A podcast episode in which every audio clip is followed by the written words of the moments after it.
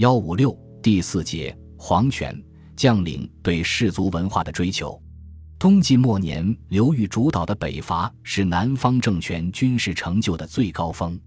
在此后百余年的南北对峙中，南朝在军事上逐渐转入被动，随着疆域缩小，国力也随之削弱，最终被隋统一。这个历史大趋势背后的原因，除了当时南方开发程度尚低，人口与经济总量不如北方之外，另一个重要原因在于南方缺乏尚武的社会氛围。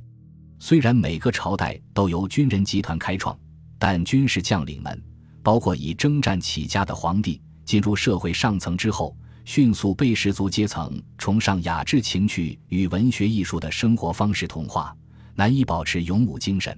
整个社会也呈现重文轻武的趋向，最终造成南朝的积弱与灭亡。南朝皇室对文化品味的追求，宋开国皇帝刘裕本是戎马一生的军人，自幼未曾求学，文化程度很低，他的书法极差。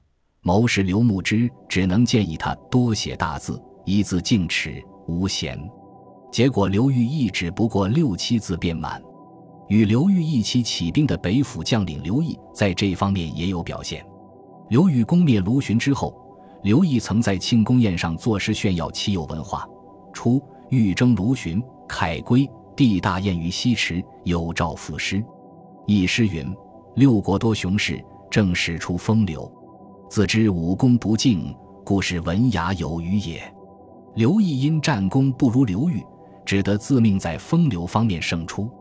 这种社会氛围也使得刘裕急需表现出文化修养，但他引经据典时难免出现张冠李戴的错误，招致不讲情面的辽属指摘。高祖少师戎旅，不经涉学，即为宰相，颇目风流，识货言论，人皆以为之，不敢难也。正先知难必切制，未尝宽假。要需高祖词穷理屈，然后治之。高祖或有时残虐，变色动容。到宋文帝刘义隆一代人，文化素质已经有了较大提高。元嘉七年北伐失败，刘义隆曾作诗抒发其悲愤之情，抚建怀感激，志气若云浮。刘义隆诸子孝武帝刘俊、明帝刘裕等也很注意塑造自己有文化的形象。刘俊自命书法高超，当时书法名家王僧虔担心引起皇帝嫉恨，常用拙笔书，得以明哲保身。刘俊还有诗《戏马台梨花赞》传世。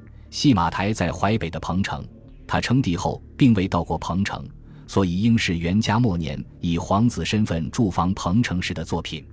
刘裕在称帝之前也颇有文史，经学著述，他还自以为擅长围棋。群下投其所好，公为他棋艺为第三品。南齐开国皇帝萧道成虽然出身将门，但也颇有文化。本纪称其博涉经史，善属文，工草隶书，亦其第二品。在驻防淮阴时，他担心北魏的攻势和宋明帝的猜忌，曾作《塞客吟》以喻志。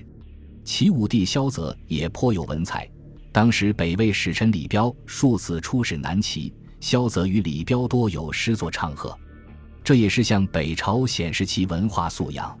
南齐宗室晋陵王萧子良喜欢招揽文士，他身边的所谓近邻八友囊括了当时的著名文人沈约、王戎、谢眺、范云、任房等人。梁朝开国皇帝萧衍亦在其中。梁武帝诸子也多有以文学经史著称者。昭明太子萧统延揽门客编辑《文选》。成为后世文学楷模，继萧统为太子的萧纲、简文帝在这方面同样出色。他引纳文学知识，赏皆无倦，横讨论篇集，记以文章、本纪集、随书、经籍志，在其文史经义著作多种。在这种社会氛围之中，南朝上层重文轻武之风达到顶点。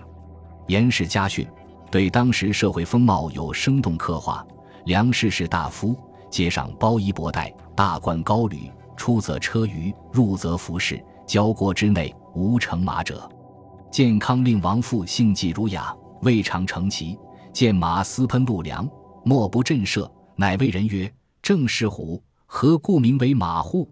其风俗至此。”有讽刺意味的是，萧纲为太子时还曾编著《马硕谱》，当时以谱品鉴琴棋书画之风颇盛，萧纲却是品鉴骑兵武器马硕。此书正文已经亡佚，但序文残章保存在《太平御览》之中。萧纲用富有节律的骈体文咏唱，只如“春庭落景，秋高晚静，清霜淡尽，密语初晴。仙离卧若，天马半寒。盼金睛而转态，交流汗血。爱怜浅而息影，不畏宜春。漏取与白刃争辉，翠儿与红尘俱动。足使武夫奋气，观者冲冠。八童流丸，不待轻舟之急。越女持锄。无甲如高之剑，在江南花柳明媚的场景中，在八童乐女的围观下，骑兵操练马术的场面更像是一场雅致从容的游戏。元嘉二十五年（四百四十八年），侯景八百骑兵渡过长江，围攻建康，便是另一番景象。即侯景之乱，士大夫肤脆骨柔，不堪行步，体羸气弱，不耐寒暑，作死仓促者往往而然。在侯景军队围攻台城期间，萧纲甚至还写作了一篇《围城赋》。被侯景俘获囚禁时，萧纲又为连珠二首，文甚凄怆。而其子萧大器在被侯景杀害前，还在讲老子，可谓历史的嘲讽。在江陵历朝的梁元帝萧绎也著述词章，多幸于世。在西魏军队展开对江陵的攻势时。萧绎还在江陵龙光殿述老子义。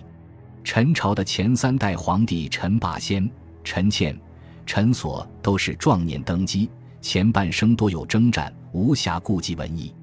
但陈倩在教育诸子时，已经比较强调文化修养。当时文士陆善受命教授太子陈伯宗及其兄弟优雅的谈吐举止，善仪表端立，进退娴雅，士卒使太子诸王贤取则焉。其屈步蹑履，皆令习善规矩，而陈伯宗果然文弱无为，迅速被叔父陈所取代。到后主陈叔宝一代，又以爱好文艺著称，而南朝历史也至此终结。